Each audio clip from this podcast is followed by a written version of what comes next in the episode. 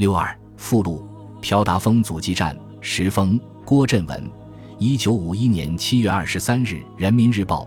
朴达峰在金华西南六十多里，山势陡峭，林木茂密，是敌人冒险进犯金华必经之地。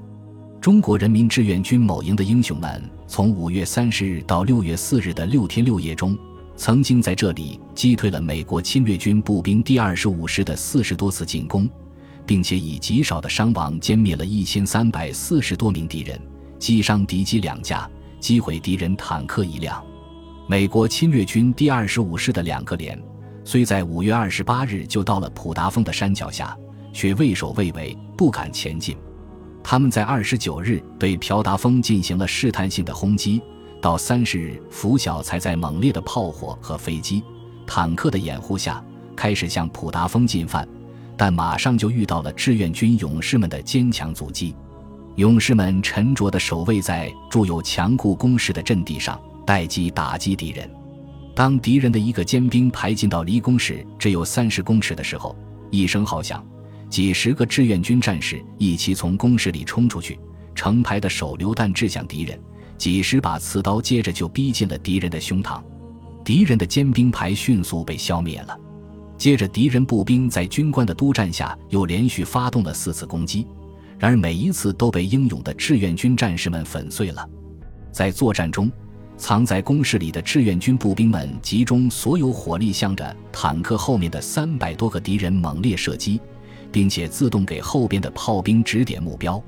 敌人最前边的一辆坦克被炮弹打得烧起来，其余的五辆坦克回头就跑。敌人的步兵失去了坦克的掩护，被志愿军的集中火力打得抬不起头来。这一天，勇士们一共打死了一百五十多个敌人，而自己只有一个人牺牲，两个人负了轻伤。第二天，敌人虽然又组织了八次攻击，但都和前一天一样失败了。阻击战的第三天，敌人妄想依靠更猛烈的炮火来夺取志愿军的阵地，他们从清晨三时起，集中了各种口径的炮，在飞机配合下，连续进行了九小时的轰击。密集的炮弹和炸弹倾泻到只有两米多长的朴达峰的山脊上，但无畏的志愿军勇士们英勇不屈地坚守着阵地，在硝烟烈火中打退了敌人许多次冲锋。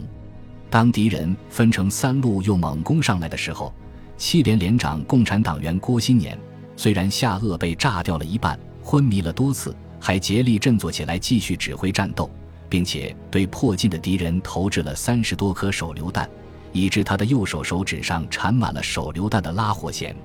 副指导员刘汉也不顾自己肩上头上的重伤，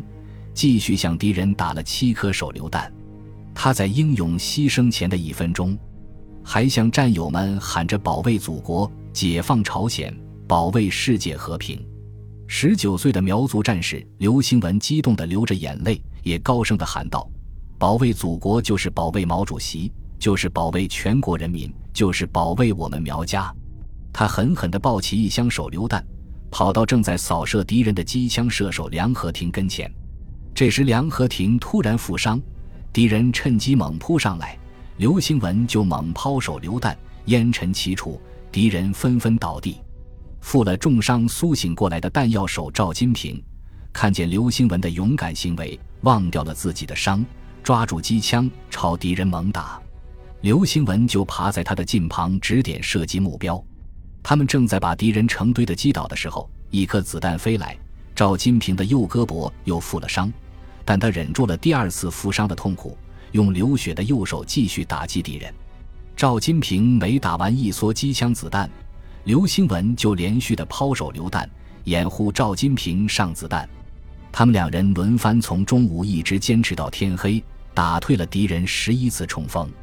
敌人死伤重大，光是遗弃的尸体就有五十多具。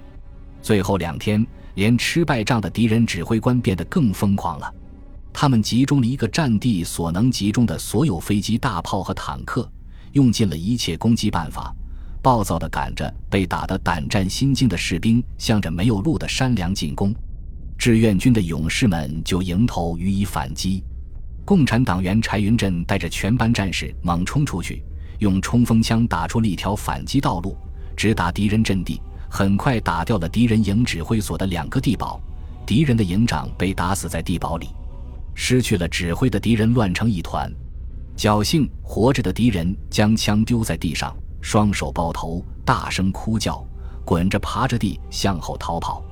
这时，另一个敌人军官正把准备用作第二次攻击的士兵驱赶上来，他们和那些往后跑的正好碰上，于是敌人就全部拥塞在一道山沟里，像蛆虫一样的乱成一团。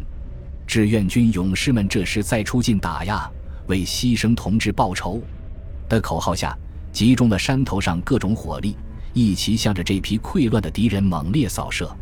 柴云振的冲锋枪打坏了，立刻拾起敌人的卡宾枪来扫射。子弹打完了，就向敌人抛手榴弹。只他一个人就打死打伤了近一百个敌人。在志愿军勇士们这样英勇打击下，敌人全部崩溃了，像野兽见到猎人一样惊慌地逃离了这座雄伟的朴达峰。整整六天六夜。志愿军这个英雄营的勇士们完成了战斗任务，创造了歼敌一千三百四十多名的光辉战绩。本集播放完毕，感谢您的收听，喜欢请订阅加关注，主页有更多精彩内容。